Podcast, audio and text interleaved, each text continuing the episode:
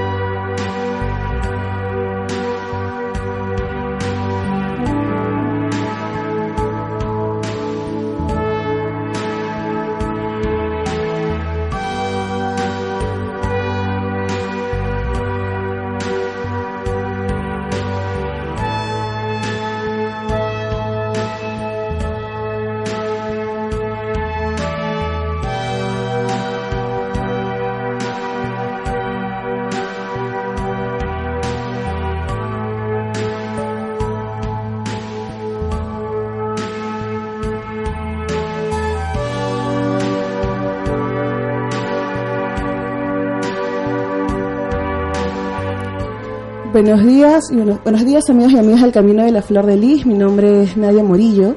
Estoy aquí el día de hoy sola en, cabina. María Gracia y Hanna Cayón nos, han, nos han podido acompañar. El día de hoy están en retiros. Así que vamos a empezar este mes también con un tema súper interesante. Eh, estoy aquí con Juan Pablo Villaverde. Bienvenido Juan Pablo. Muchas gracias. Él es psicólogo, es director del Centro Terapéutico Mandala Perú y además es especialista en psicoterapia gestal y nos va a hablar el día de hoy de la discapacidad, bueno, del camino de la autodeterminación, que es un poco el tema cómo, cómo puede afectar en sí eh, la discapacidad en una familia, ¿no? no solamente la persona que la presenta, sino cómo es que puede haber todo un tipo de soporte familiar y cómo a veces también, creo yo, la familia necesita también entender y ser acompañado en este proceso para, para no caer en justo lo que mencionábamos en un momento, ¿no? al inicio cuando nos encontramos en esto de que todo es una enseñanza y supéralo y atraviésalo, que es un poco como a veces, a veces gente de muy buena voluntad puede tratar de ayudarte a ver, pero todo es un proceso y hay que entenderlo y acompañarlo. ¿no? Claro, eh, cuando cuando un familiar, cuando aparece una persona con discapacidad en la familia, ya sea por nacimiento, ya sea por enfermedad, ya sea por desarrollo, ¿no? O un accidente, inmediatamente toda la estructura de la familia como, como identidad familiar se quiebra. Porque normalmente nosotros estamos acostumbrados a ver a la familia dentro de un, de un esquema muy rígido, ¿no? La familia es mamá, papá, hermanos, ¿no? Y el hijo tenemos, especialmente los padres, una visión muy lineal desde que lo tenemos en la familia y cómo va a ser su vida. Cuando aparece la discapacidad dentro de uno de los miembros, ¿no? Todo el esquema, toda la proyección que uno se hace de vida desaparece y empieza un duelo, ¿no? No solamente por lo sucedido al aparecer la discapacidad, cualquiera de sus versiones, cómo es que se genere, o este, y cuando este, la familia enfrenta esto, no solamente el miembro con discapacidad va a tener una dificultad, ¿no? sino que la familia va a tener que atravesar todos los tipos de procesos en los cuales va a desenvolverse a través de toda la vida que se tiene la discapacidad dentro del núcleo familiar. ¿no? Esto cambia mucho eh, la perspectiva ¿no? y por ende también cambia las costumbres. Si estamos hablando de un, de un desarrollo de la discapacidad desde el embarazo, cuando la, madre, el padre lo detectan en el embarazo, hay todo un quiebre emocional. cuando lo detectan en, en el proceso de desarrollo hay todo un quiebre emocional. Cuando se da por algún accidente o alguna enfermedad durante el transcurso de la vida del hijo, también hay todo un quiebre general. Muy diferentes, cada uno cómo se da el proceso, sin embargo todos cumplen todo lo que es una dinámica de duelo por la pérdida del ser idealizado dentro de la familia. ¿no? Cuando una mamá sale embarazada y empieza a decir esta vida que tengo acá, y empezamos a imaginar, ¿no? Tanto el padre como la madre empiezan a decir, sí, va a ser, va a ser un gran este, estudioso, va a ser más inteligente, va a ser el más, este, el mejor deportista, va a ser un gran futbolista, yo quiero que sea científico. Empezamos a plasmar los padres todo tipo de idealizaciones.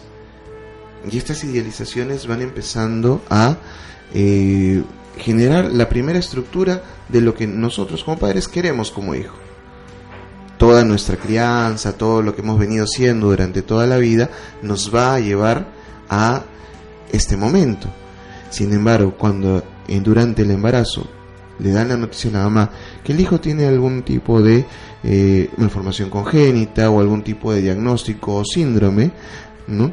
inmediatamente eh, toda la estructura es, se quiebra. La parte biomédica no nos ayuda en ese aspecto, porque normalmente son muy fríos. Eh, hemos tenido experiencias en los hospitales donde te hablan, el doctor te dice, bueno señora, su hijo tiene este diagnóstico y eh, tiene que acostumbrarse porque no va a poder hacer esto, no va a poder hacer esto, no va a poder hacer lo otro, va a tener que tener esto, va a tener que... Y, y el padre que está con todo, especialmente la madre que está con todo el revoltijo hormonal del alumbramiento o todo el revoltijo químico por la cesárea, entra en un estado de, espérate, ¿qué me estás diciendo?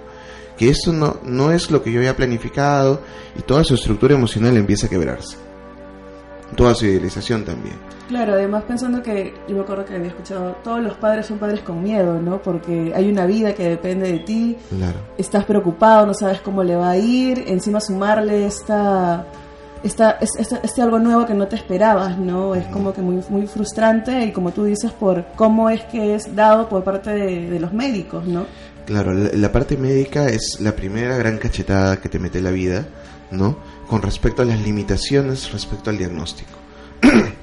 en el camino que nosotros estamos planteando desde la Gestalt, desde muchos modelos más humanistas, no tanto cognitivo-conductuales, estamos viendo que el camino hacia la autodeterminación, que es el último escalón para poder tener una vida plena, ¿no? Es un camino que empieza justamente desde el momento que los padres reciben el diagnóstico en el momento que éste se dé en la vida del hijo o hija. Esto es importante tenerlo en cuenta porque si bien es el último camino, ¿no? Hay que tener en cuenta qué es la autodeterminación. La autodeterminación es la capacidad que tiene el ser humano de autogestionarse y de poder satisfacer sus propias necesidades dentro de un entorno, ¿no? que se lo permita y dentro del desarrollo de las mismas habilidades que yo voy a ir generando para poder satisfacer esto. ¿No? En el caso de las personas este, neurotípicas o personas regulares, depende de la, filosofía que tengamos de la discapacidad. Eh, normalmente ya a cierta edad somos independientes, ¿no? Somos autónomos y somos autodeterminados, por eso tendemos a salir del hogar, a vivir nuestras propias vidas. La autodeterminación es este proceso que nos hace a nosotros ir más allá, crecer y desarrollarse. ¿No? Poder eh, decidir si hoy día quiero comer pan con queso o pan con mermelada. Poder decidir si me voy a poner una camisa o un polo. Poder decidir si me voy a este, ir al parque o ir a la tienda. E- Esa capacidad de decisión es algo que todos vamos ganando. Cuando aparece la discapacidad y mucho más la discapacidad intelectual, empezamos a ver que eso se corta porque automáticamente aparece un sentimiento dentro de los cuidadores, en especial los padres, de ¿y ahora qué voy a hacer? Empieza el proceso de duelo y todo el camino hacia la autodeterminación que habíamos trazado en un momento como padres se rompe y empezamos de cero. Muchas veces las limitaciones de la discapacidad hacen que la independencia sea muy difícil. Por ende, la autonomía es más. Hay, un- hay, un, hay como procesos lo primero que tenemos que lograr en el desarrollo de la persona con discapacidad es que sea independiente. Es la primera gran habilidad, ¿no? ¿Y cómo es que se trabaja desde el, no sé si puedes explicar un poco qué es el enfoque gestal para las personas que nos escuchan y cómo es que esto puede acompañar y apoyarnos justamente en lo que acabas de mencionar? El enfoque gestal es una es un modelo terapéutico, un modelo psicoterapéutico, ¿no? Basado en una filosofía de, de, vida existencial, ¿no? Yo voy a, yo soy un ser humano completo, ¿no? Y a través de un ciclo propio de la autorregulación organísmica, mi propio cuerpo también ayuda a esto, ¿no? Yo puedo generar cierres de mis actividades, de mis ciclos de experiencia. Cada vez que yo inicio uno de estos ciclos es porque se apertura una necesidad en mí. Un ejemplo sencillo es el hambre, por ejemplo, es el más simple cuando yo tengo hambre, yo puedo decir tengo hambre, pero antes de decir tengo hambre, que es un proceso, ¿no? Primero tengo una sensación orgánica del hambre. Después a esa sensación orgánica le doy un concepto, que es decir tengo hambre. Después de, de ese tengo hambre, voy, y ahora que tengo hambre, ¿qué hago?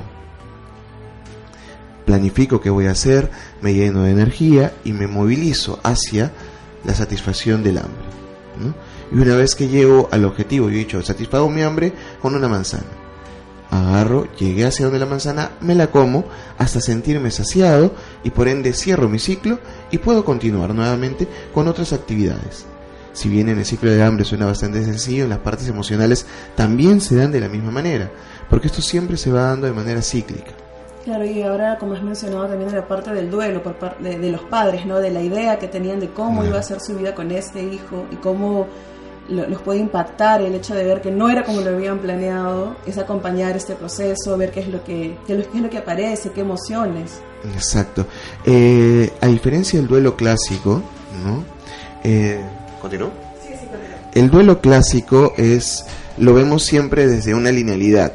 Eh, el estado de shock, el estado de negación, el estado de, de culpa, el estado de, de ira, el estado de depresión, el estado de aceptación. Y es como que uno va transitando todas las etapas hasta llegar a aceptación y fin. En Gestalt el duelo no es lineal, el duelo es como una ruleta, es cíclico, ¿no? Y todas las emociones se comparten durante el proceso de duelo. No porque esté en ira no voy a tener tristeza, no porque esté en negación no voy a estar molesto, ¿no? Todos los, los ciclos, todas las emociones se comparten haciendo como una gran ruleta de cómo es que yo voy pasando por cada una de estas etapas. Sí, la emoción más fuerte es la de la, de la etapa en la que estamos. Sin embargo, en discapacidad suele suceder una peculiaridad con el duelo. No es lineal. No es que llegue la aceptación y se acabó. El duelo en discapacidad se revivencia con cada estadio de desarrollo de nuestro hijo. Cuando nace, aparece un duelo por la pérdida del hijo idealizado. Pero a los tres años, que hay un gran cambio en el estadio de desarrollo del niño, otra vuelta vuelvo a pensarme y me replanteo, ¿y ahora qué sigue? Y vuelvo a entrar a un proceso de duelo, porque voy viendo cómo estoy pasando. Llega a los seis años, el gran cambio de la inicial a la primaria. Eso es un estadio que nosotros tenemos grabado. Y que cuando nosotros pasamos a la siguiente etapa decimos, ahora qué es lo nuevo que viene, a qué me voy a enfrentar. Llega la adolescencia, ¿y ahora qué? Y esos nuevos duelos que se van presentando respecto a cada estadio de desarrollo, justamente es porque seguimos conviviendo con la persona con discapacidad en el hogar. Y los nuevos retos que se van aumentando a través de la vida, la familia los va a tener que ir asumiendo. Entonces, cuando nos bloqueamos en alguna de estas etapas del duelo, la familia empieza a hacer algo que se llama falsa aceptación, porque yo me puedo quedar bloqueado en alguno de estos ciclos del duelo ¿no? Y decir, yo acepto a mi hijo, es un chico maravilloso, es, una, es un gran ser humano, es el mejor de, de su curso, ¿no? Dentro del colegio especial. Sin embargo, eso podría ser una falsa aceptación. ¿Cómo así, ¿Cómo así podría ser una falsa aceptación? Es una falsa aceptación porque pese a todo, no va, no va a comprar la tienda, jamás le suelto la mano en la calle, nunca le, le, permito hacer cosas solo, no que va a cocinar, que va a agarrar un microondas, se agarra el cuchillo con, de, carne filoso, uy, se saca el dedo. Entonces, es como que acepto desde la mente, desde la cabeza, pero desde la emoción sigo con este miedo a que le pueda pasar algo, a que se corte el dedo, a que se lastime la mano. Cuando yo trabajo con los padres, siempre les pregunto, cuando ustedes picaron papas o pelaron papas las primeras veces, yo digo, ¿quién jamás se ha cortado pelando una papa? Casi nadie responde, especialmente las, las mamás que son las que más cocinan. Algunos papás dicen, yo nunca he cocinado en mi vida, perfecto, ¿qué haces bien? Jugar fútbol, perfecto. ¿Cuántas veces has, has perdido un partido? ¿O nunca has perdido un partido? Entonces, porque siempre fallamos, vamos aprendiendo, nosotros aprendemos a través del ensayo. Como seres humanos vamos ensayando, ensayando y ponemos en práctica todo lo leído. El que estudia, lee y aprende, ¿no? Lee y lo pone en práctica. Si no pones en práctica lo, teórico, no puedes aplicar al 100% todo lo aprendido. Es como si, es como si, es, o sea, esta falsa aceptación tiene que ver con no convivir siempre con miedo de qué le va a pasar y, y no dejarle, no habilitarle los recursos para que de repente vaya a comprar solo. O sea, dentro claro, de todo. E, esta falsa aceptación lo que hace es aceptar solo una pequeña parte una mínima parte de, la persona en su totalidad. Porque no es tanto no dejarlo ir, porque en realidad hay chicos que no tienen la capacidad de poder ir. Muchas veces eh, esos chicos son limitados por algún tema motor, algún tema a nivel visual, algún tema sensorial, algo que les impide poder ir de su casa a la tienda a dos cuadras. Pero la gran mayoría de veces el miedo que tienen los padres, esta dificultad que tienen de poder convivir con la discapacidad en su totalidad, por los clichés mismos de la discapacidad, que empiezan, como te digo, desde el momento que sea el diagnóstico, ¿no? Hacen que los padres restrinjan las habilidades de enseñarles a poder ir, ¿no? La única forma de vencer el miedo es dándole habilidades al, al hijo con discapacidad para que pueda hacerlo y yo no me sienta con miedo de que le pase algo. Ahora, hay una realidad muy importante. El miedo jamás se va. Tengas o no un hijo con discapacidad o no, una madre jamás va a dejar de temer porque algo le pasa a sus hijos, mucho más en una sociedad como la de nosotros. Porque nosotros vivimos todos cohesionados. Construimos hacia arriba para que los hijos nunca se vayan de casa y vivan con nosotros. Nos gustan las familias grandes, unidas, aglomeradas, y eso no está mal, es nuestra realidad y la verdad que es muy bonito para nosotros. Otras personas en otros países tal vez lo vean, qué raro, qué diferente, qué bonito, qué curioso, pero para nosotros es así. Y darle habilidades a mi hijo con discapacidad para que se vaya a la tienda a comprar solo y regrese, me da pavor. ¿No? Es, y, se llega a equiparar con una madre de un niño regular, en este caso, de que tiene siete años y nunca ha salido solo a comprar a la tienda de la esquina viviendo en la misma cuadra y sin tener que cruzar calles. Mm. Y inclusive eh, aún ahora con la peligrosidad que vivimos en Lima, en cualquier lado, hay madres que no dejan salir a sus hijos o hijas hasta los 12, 13 años. Van al parque con nana. Van a la, a la, casa de la amiga llevando y la dejan en la puerta de la casa de la amiga y esto. Y esa, esa sociedad que nos estamos convirtiendo cada vez en más temerosa empieza a generar muchos cambios en la estructura. Antiguamente, te estoy hablando no muy lejos, hace 15, 20 años atrás, tú mandabas a tus hijos al parque y regresaban a las 2 horas, a las 3 horas o en la noche, y normal, ahora mandarlos al parque solos. Claro, es un poco más peligroso y todo. Claro. estás pensando y ya estás con el celular y si no te contesta el celular, el WhatsApp y todo. Bueno, amigos y amigas, ya saben que pueden hacernos llamadas al 441 441 4512, 441, 4512 o al 422-8810, 422-8810. Pueden llamarnos para hacer preguntas, comentarios del tema que estamos hablando, del camino hacia la autodeterminación en el caso de discapacidad. Estamos aquí con un especialista y, y la gente que tú atiendes son bastantes papás o son o también van los las personas que sufren de la discapacidad. Eh, en realidad es un abordaje integral. Yo cuando trabajo con una persona con discapacidad, lo último que hago es usar el diagnóstico dentro, ¿no? El diagnóstico es algo clínico. Yo veo, llega el chico y tiene eh, una discapacidad física a nivel motor, ¿no? Dentro de lo que es los miembros inferiores. Entonces el chico llega en silla de ruedas, se le atiende, no porque tenga silla de ruedas o no eso, sino que voy a las habilidades. Un concepto importante dentro de la gestal es que valoramos a la persona como un ser humano íntegro y completo, independientemente de cualquier tema eh, que pueda tener, ya sea físico, ya sea sensorial, ya sea eh, intelectual, ya sea psíquico, la persona es un ser humano completo. ¿no? Entonces se le aborda a la, a la, persona con discapacidad, pero también no puedo yo sacar a la persona con discapacidad del entorno donde vive. Pero yo puedo hacer una terapia muy bonita y en la terapia me responde, me hace caso, se siente motivado, llega a casa y la hermana le dice, no, no hagas eso porque tú no puedes. Mm. No, le dice, yo lo hago, yo lo hago, yo lo hago, para que no lo haga Pedrito. Entonces, eso empieza a, a minar. O sea, yo he trabajado todo el rato de que tú puedes, tú lo haces, esto llega a la familia y me lo derrumba en, en un segundo.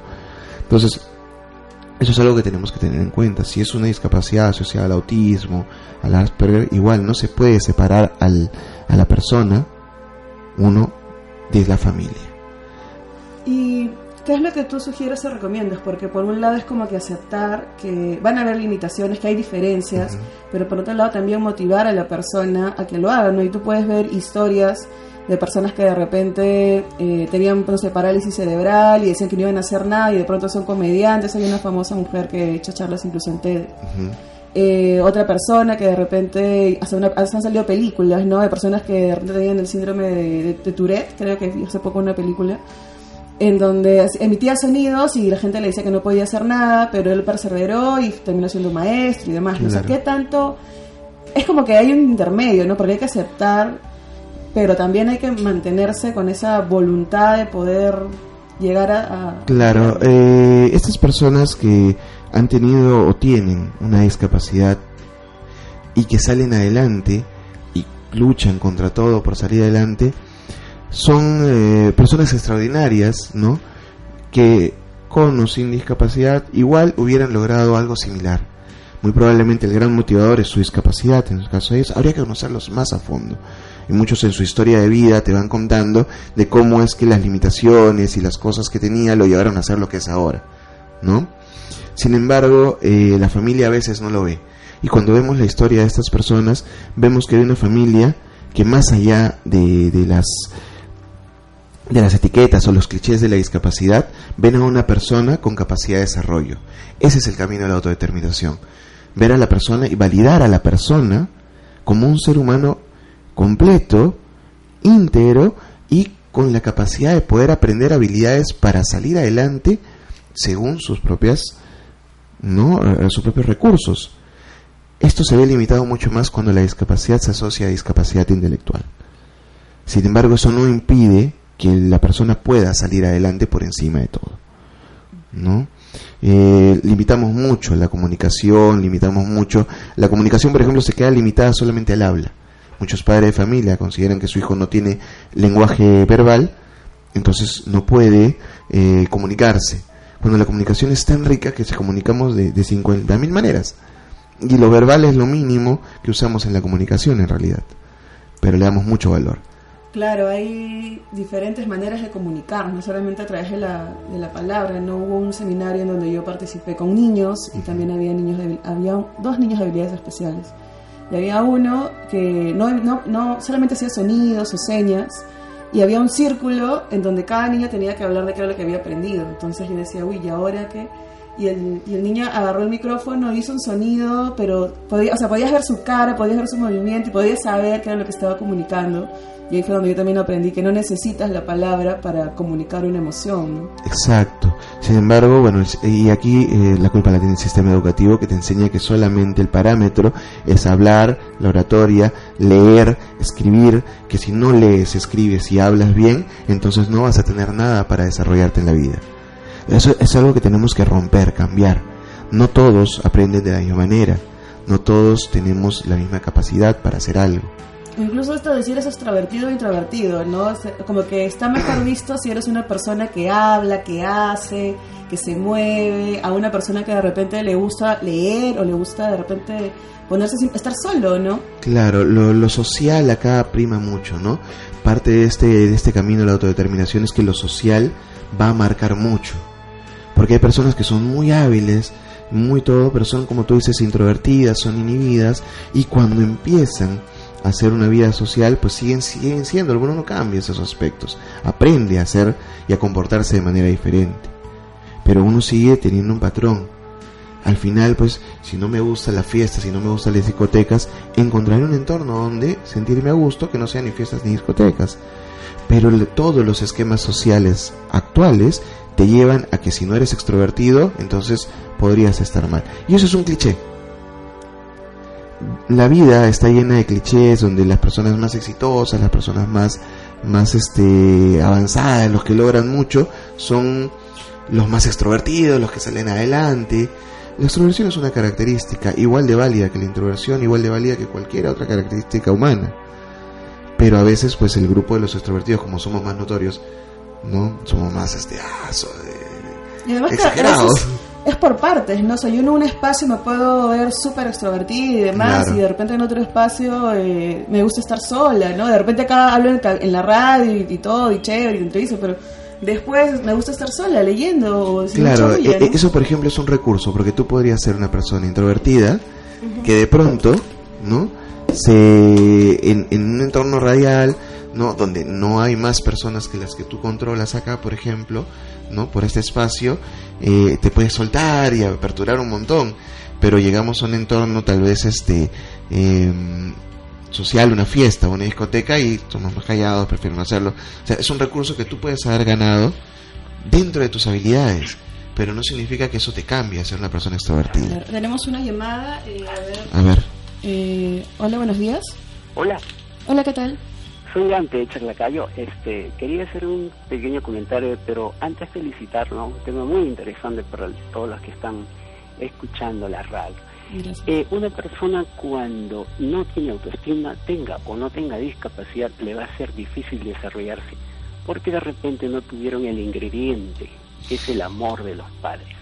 Pero si una persona ya tiene discapacidad, tendrá que entender, a aprender a superar, a desarrollarse mediante su conocimiento. Hay libros, hay videos, hay como el doctor que nos está acompañando, porque a la cima no se llega compitiendo con los demás, sino consigo mismo.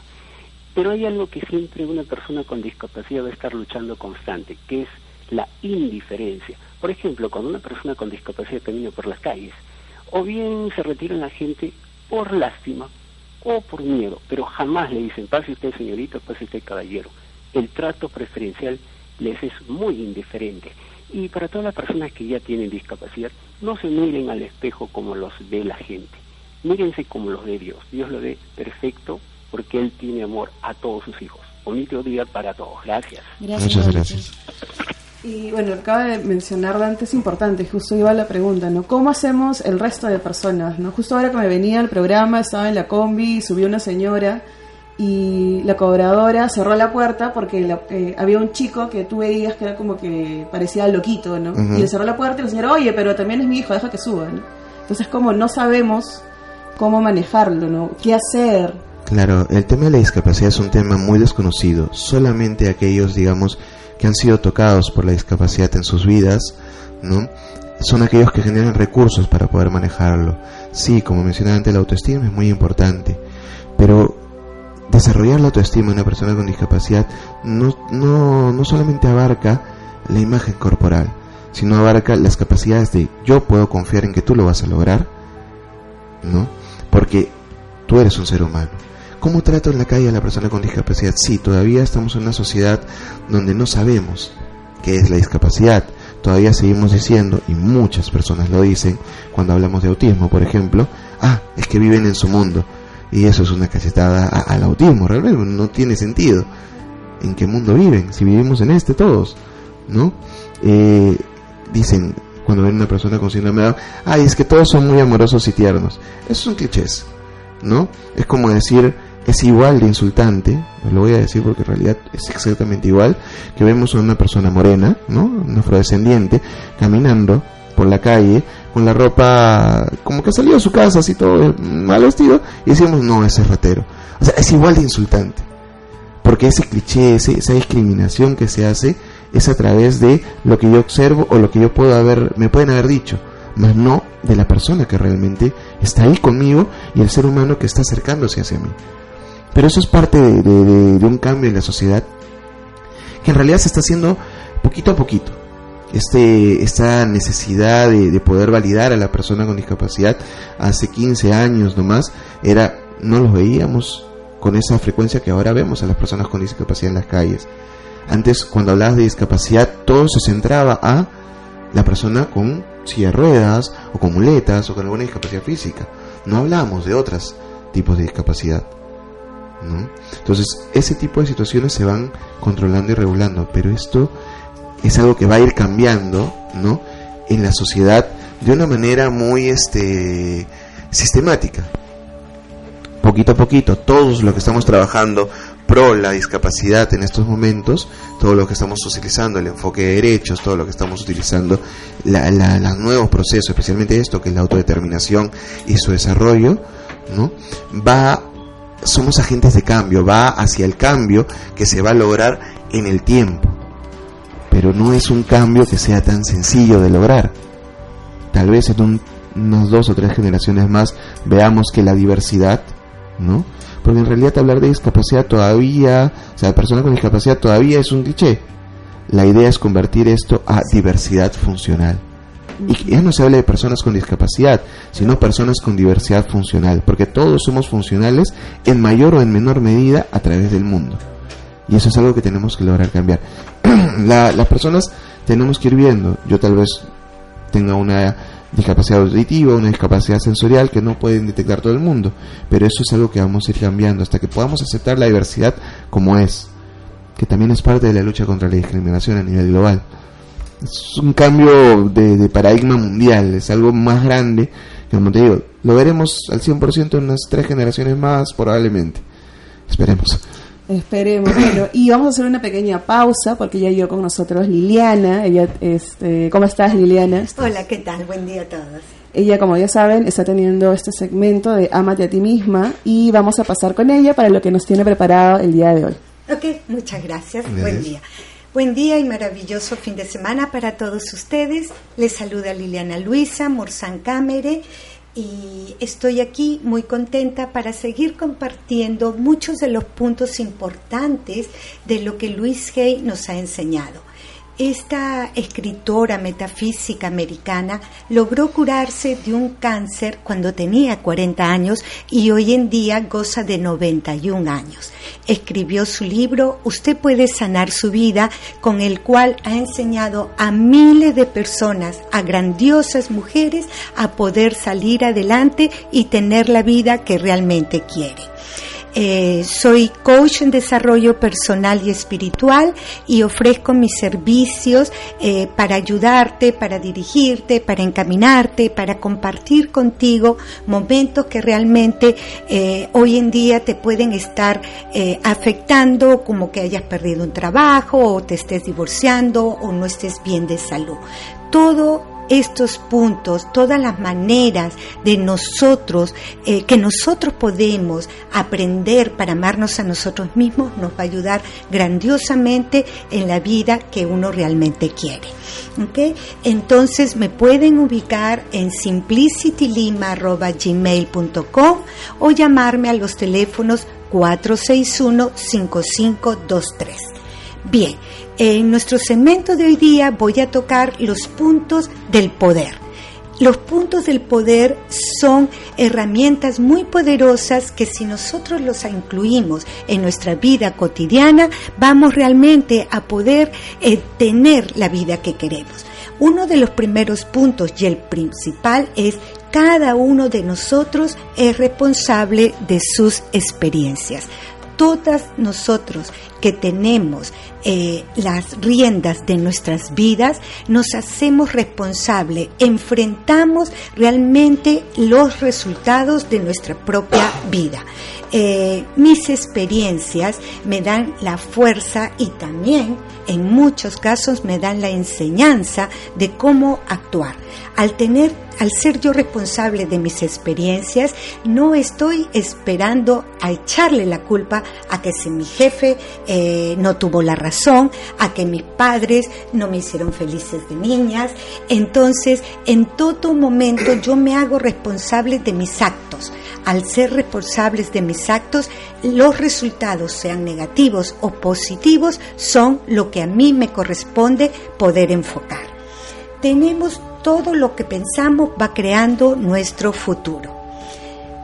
Lo que pienso hoy, Lo que pienso ahora va a ser mi futuro, va a ser mi tarde, va a ser mi noche, va a ser mi mañana, va a ser mi Navidad.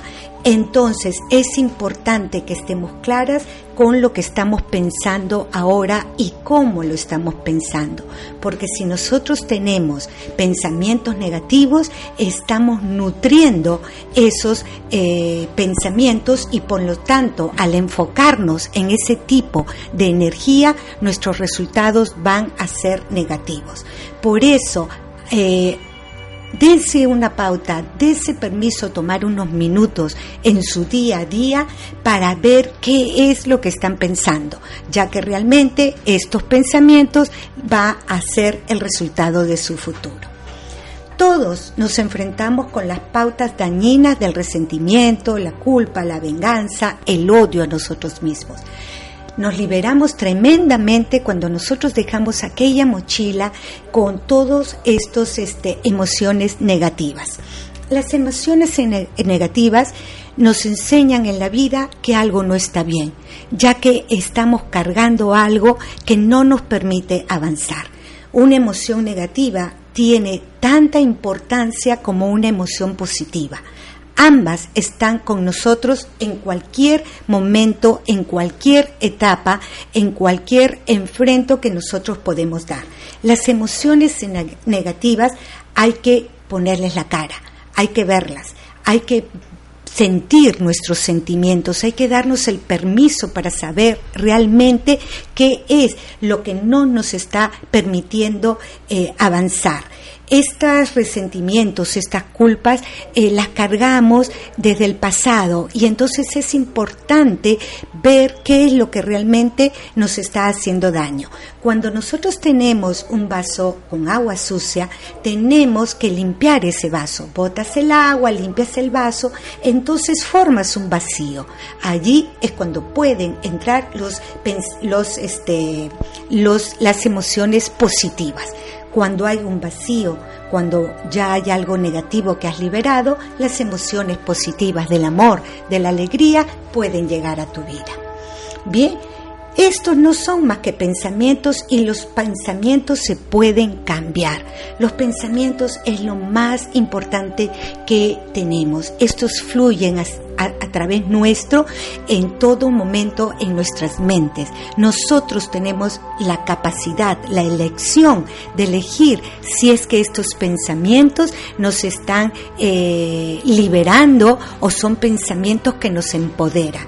Estos pensamientos se pueden cambiar. Si hay algo en tu vida que quieras cambiar, empieza a analizar, empieza a hacer conciencia de lo que estás pensando, ya que es a través de estos pensamientos que tienes que cambiar para que tu vida pueda cambiar. Otro de los grandes puntos es necesitamos liberarnos del pasado y perdonar a todo el mundo, incluso a nosotros mismos.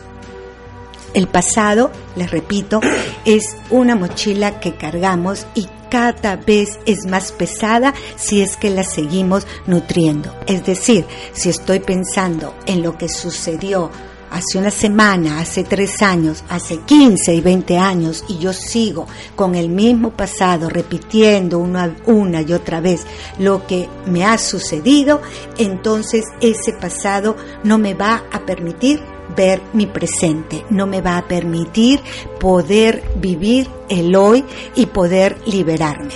El pasado ya fue, ya pasó, no podemos hacer absolutamente nada con él, simplemente liberarlo para dejar el camino limpio y seguir avanzando. Aprobarse y aceptarse a uno mismo en el ahora es la clave de los cambios positivos. Yo me apruebo, yo me acepto ahora. Yo me acepto exactamente tal y como soy. No voy a esperar a tener una pareja para ser feliz. No voy a esperar a bajar de peso para poder ir a una gran fiesta. Hoy, ahorita, tal como yo soy, me acepto y me apruebo, ya que es ahora cuando hay que tomar acción. Y por último, tenemos el punto del poder que está siempre en el momento presente. Nuevamente, el pasado ya fue, no podemos hacer absolutamente nada con él. Con el futuro, Pueda que llegue, pueda que no llegue. Sin embargo, ni siquiera sabemos cuándo va a llegar. Sin embargo, en el presente, en el ahora, aquí, es cuando todas las acciones nos dan nuestros resultados. Bien, este, estoy muy contenta nuevamente de haber compartido con ustedes todas estas estos puntos del poder. Estamos haciendo en Simplicity Casolística eh, una, una invitación al programa Un antes de un después, donde vamos a hacer conciencia de muchos puntos de la filosofía de Luis Gen como creencias, acciones negativas, nuestras relaciones, adicciones, eh, prosperidad, salud. Este programa va a empezar el martes 11 de julio a las 7 y media de la noche y me encantaría que se contacten conmigo para poder planificar una agenda y poder seguir con todas estas enseñanzas. Nuevamente, escríbame a simplicitylima.gmail.com o me pueden llamar al teléfono 461-5523. Gracias, pasen un grandioso fin de semana y por tu felicidad, tu coach Liliana Luisa. Gracias Liliana por lo, que nos presentaste el día de hoy. Gracias. Entonces, felicidades. Continuando un poco con, lo que mencionabas y esto de la diversidad funcional, ¿puedes explicarnos un poco más de eso? Mm, ya, eh, algo que tenemos que tener en cuenta es que el término discapacidad ha ido evolucionando con los años, ha ido cambiando. Antes era la discapacidad estaba asociada ¿no? a un tema despectivo incluso. Antiguamente era eh, el minusválido, el, el que no puede, el que ya no va a poder hacer nada. Todavía mantenemos ese tema de, de la minusvalía, el que vale menos, ¿no? El discapacitado, que el que no puede hacer. Entonces, esos, esos conceptos todavía están arraigados en la cultura muy fuerte. Eh, hace unos años eh, se está tratando de hacer un movimiento para ir replanteando el, concepto de discapacidad. ¿no? Eh, a nivel mundial sucede esto. Se fue evolucionando actualmente lo políticamente correcto, es hablar de persona con discapacidad y mencionar el tipo de discapacidad, persona con discapacidad intelectual, persona con discapacidad motora, persona con discapacidad física, persona con discapacidad sensorial, etcétera siempre es, digamos, lo, correcto. Porque hablar del discapacitado ya estamos hablando de algo, ¿no? Que podría restringir muchas cosas en el desarrollo. Pero sin embargo, este, este persona con discapacidad se está tratando de que evolucione a un proceso hablado de lo que es la diversidad funcional.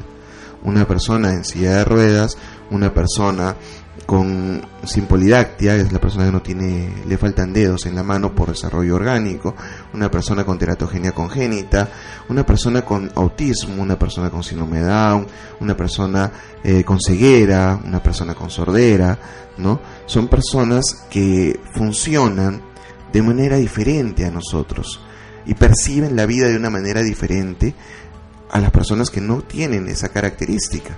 Entonces, yo no puedo decir que ellos son más o menos porque tienen una función diferente a la mía. Simplemente es porque ellos han aprendido, dadas sus características personales, a vivir la vida de otra manera. Tal vez de una manera muy positiva, tal vez de una manera muy negativa, pero eso le sucede a cualquier ser humano. Yo soy un pésimo bailarín y definitivamente si tú me das algo, un instrumento para tocar, me va a salir pésimo. ¿No? Musicalmente yo no voy y eso me hace diverso con respecto a otras personas que son que agarran cualquier instrumento y tocan lindo. O agarran un piano y con dos tres horas de práctica les sale algo. Ya ahí está la diversidad. Y estamos hablando de seres humanos.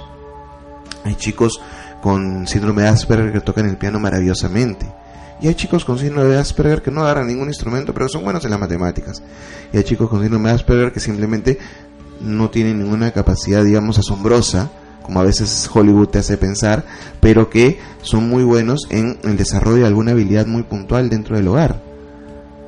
Hay chicos con autismo que pueden hacer cálculos matemáticos increíbles, hay personas con síndrome de Down, grandes bailarines de marinera, y es, el, diagnóstico solamente es una característica más dentro de esta vida, dentro de esta persona, dentro de este eh, ser humano que transita a través de este universo, a través del tiempo lastimosamente la etiqueta aparece primero. Y terapéuticamente a veces también lo hacemos, la etiqueta aparece primero. Y no solamente en discapacidad o diversidad funcional, ¿no? También si de repente tienes depresión o tienes algún tipo de, eres este, border o, etcétera, ya te va limitando. Quería repetir el número para que nos hagan llamadas con comentarios, el 441-4512, 441-4512 o el 422-8810, 422-8810. Y creo que todo cambiaría si es que fuéramos empezáramos a tratarnos como cada uno como un universo por último cada uno auténtico y diferente no, necesitas tener una discapacidad no necesitas tener eh, algún tipo de síndrome eh, o color de piel o etcétera sino que aceptarnos en que somos diferentes. Y de alguna manera ya algunos programas de televisión tratan de poner a las personas con discapacidad o transgénero incluso no esta, esta serie de televisión Glee, donde también el chico, hay un chico que está en silla de ruedas, pero baila, canta. Es como que tratar de ver que no es tan, tan diferente, sino simplemente son diferentes maneras de percibir el mundo. Claro, eh, hay que tener un poco de cuidado con la parte hollywoodense, la parte de las series, porque te muestran parodias este, muy realistas en realidad con respecto a algún diagnóstico, ¿no? Eh, la persona con un problema motor es diferente al Arti de la serie Lee, que es muy diferente, por ejemplo, un chico con síndrome de Asperger, ¿no? Eh, real a un Sheldon de Viva Theory, es como, son como parodias o ponen lo mejor que se puede tener, pero muy pocas veces ven todo el trasfondo, lo que vive la familia, cómo lo vivió, cuándo sucedió, ¿Qué pasó cuando recibieron el diagnóstico? Por eso la familia, todos estos cambios que queremos hacer de la, de la sociedad van desde la familia, porque si la familia no empieza estos cambios, la persona no va a lograr ser un agente de cambio también. Tenemos otra, otra llamada. Hola, buenos días. Buen día. Quería preguntar al señor cómo podría fortalecer mi incapacidad mental, porque he sido muy maltratada de niña y siento que tengo mucha incapacidad mental para enfrentarme a la vida, me siento muy débil y agradecería que me dé una respuesta. Muchas gracias. Bueno, respecto al tema que tú mencionas de la incapacidad este mental que tú consideras que, que has ido adquiriendo por, por diversos factores tuyos, hay que tener en cuenta de que esto es un factor eh, que, como se mencionó hace un momento, la autoestima, va a tener mucho que ver en esto. Porque no, no contemos todo lo que no puedes hacer. Que eso es un error muy grande en cualquier tipo de discapacidad. Contar todo lo que uno no puede hacer. Vamos enfocándonos primero en qué sí puedes hacer. En qué realmente tú eres buena. Eres buena en alguna habilidad puntual. Podría ser en expresar algo, o podría ser eh, tal vez en la cocina, no en todos los platos, pero te sale una causita deliciosa o tal vez en una en un trabajo con la computadora, tal vez haces unos escritos muy lindos o a lo mejor en la música, pero tienes que ir explorando las habilidades que tú sí puedes hacer, las habilidades donde tú sientas que, que puedes desarrollarte más. Eso es una búsqueda personal, es ir encontrando esto. Y en la medida que vas encontrando qué sí puedes hacer y dejas completamente de lado qué no puedes hacer, definitivamente va a ir mejorando esta capacidad que tú tienes para poder ser cada día más en esta vida. Y cada día más no me refiero a ser mejor, sino me refiero a que cada día vas a poder ir logrando más aspectos en tu propio desarrollo y crecimiento personal. Eso mismo en cualquier modelo o cualquier eh, diagnóstico existente va a hacer que tú avances, va a hacer que la persona avance.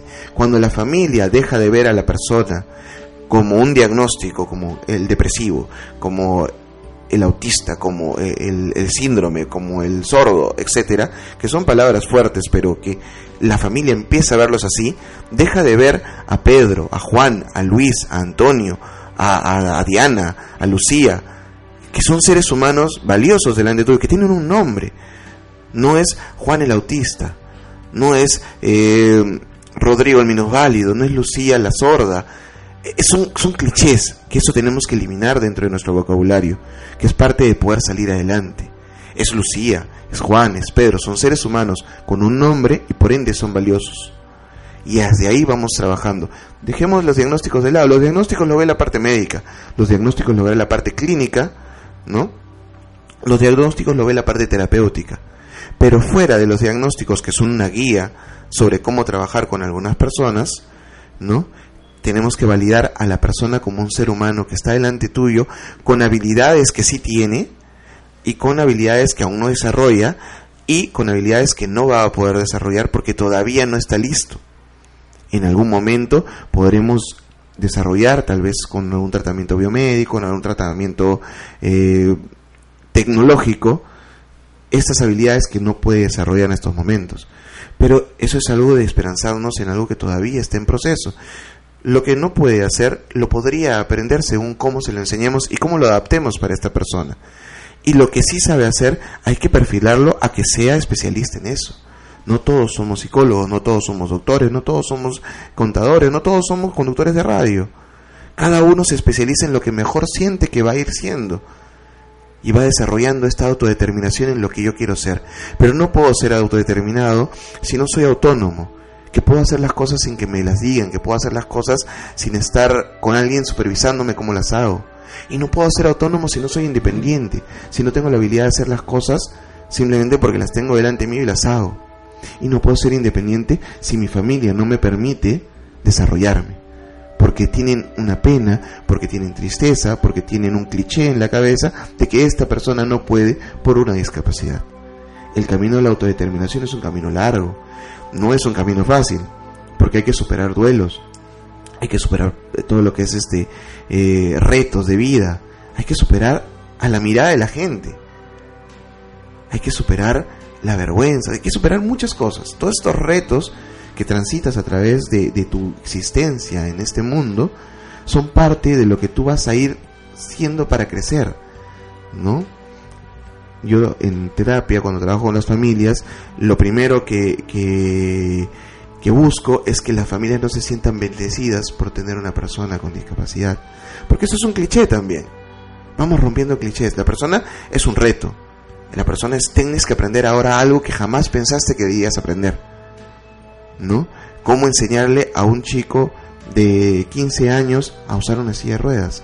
Cómo enseñarle a un chico de 6 años a que pueda aprender recién a hablar. Cómo enseñarle a comunicarte, ¿no? Con un chico que tiene parálisis cerebral y tiene un tema motor muy fuerte. ¿qué vamos a ir aprendiendo? Todo eso son retos. No nos caigamos en los clichés, que es, digamos, lo que más daño le hace a las personas con diversidad funcional, a las personas con discapacidad. Eso es importante. Es importante y retomando lo que decías antes de la llamada, ¿no? Eh, si bien es cierto, yo como comunicadora veo que si se están viendo más este tipo de discapacidades en, en, las, en las series, en algunas películas. En algunas películas de repente tratadas más como cómo impacta en la familia, que son justamente las que no se ven en pantalla. Pero también es importante empezar a tomar conciencia, ¿no? Y, y poder abrirnos a las posibilidades y a la diversidad que existe en general y no asombrarnos. Se nos está quedando muy corto el tiempo, de verdad ha sido un tema súper interesante y más bien cuéntanos eh, dónde te podemos ubicar, si tienes algún taller. Mm, ya, bueno, a mí me encuentran en el Centro Terapéutico Multidisciplinario Mandala, estamos a dos cuadras del cruce de Javier Prado con Aviación, ¿no? Eh, pueden llamar al teléfono 997424579 para comunicarse y sacar una cita. Todo es con atención previa cita pero se procura dar los espacios, ¿no? Trabajamos en la tarde, de 3 de la tarde a 10 de la noche, como les digo, todo es previa cita. Dentro de los cursos que brindamos, trabajo en asociación con el Centro Gestáltico del Perú, ¿no? Donde se brindan tres cursos. El curso de lo que es el abordaje gestáltico en la persona con discapacidad, que engloba muchos aspectos, ¿no? De la discapacidad en sí, desde el diagnóstico hasta el trabajo con la familia, niños, adolescentes y adultos con discapacidad. Y el proceso de inclusión educativa. Es un curso más completo. Luego hay otros dos cursos, uno que es enfocado a la familia, que es la familia y la persona con discapacidad desde el enfoque gestáltico y donde se ve un poco todo el proceso de duelo, todo lo que es el proceso de justamente de la autodeterminación, todo el proceso de la, del desarrollo de la inclusión real, la inclusión auténtica, ¿no? Este, este taller se brinda para profesionales y tiene su versión para padres de familia también. ¿No? Y por último tenemos un taller destinado a lo que son los, este, los docentes y las instituciones educativas, que es un taller de estrategias de inclusión educativa ¿no? Eh, para docentes y especialistas dentro de colegios. Qué importante que los docentes y las personas también puedan acceder a este tipo de, de talleres. ¿Puedes repetir tu número, por favor, para las personas? El 99 742 4579. Ok, muchas gracias Juan Pablo por estar aquí, gracias también al Centro Gestáltico de Perú que nos, que, que nos, que nos acompañó y de alguna manera nos, nos conectó. Y también recordarles que el martes 11 de julio va a haber un taller que se llama 172 oportunidades para el éxito. Es un taller súper interesante que va más enfocado a encontrar nuestro propósito y a partir de ahí empezar a enfocarnos a qué es el éxito y si estamos viviendo plenamente lo que queremos y deseamos. Para mayor información pueden llamar al 9976-88519, 9976-88519. Ya llegamos al final del programa. Muchas gracias Juan Pablo, gracias, gracias a todos los que nos están escuchando y nos vemos el próximo sábado. Chao.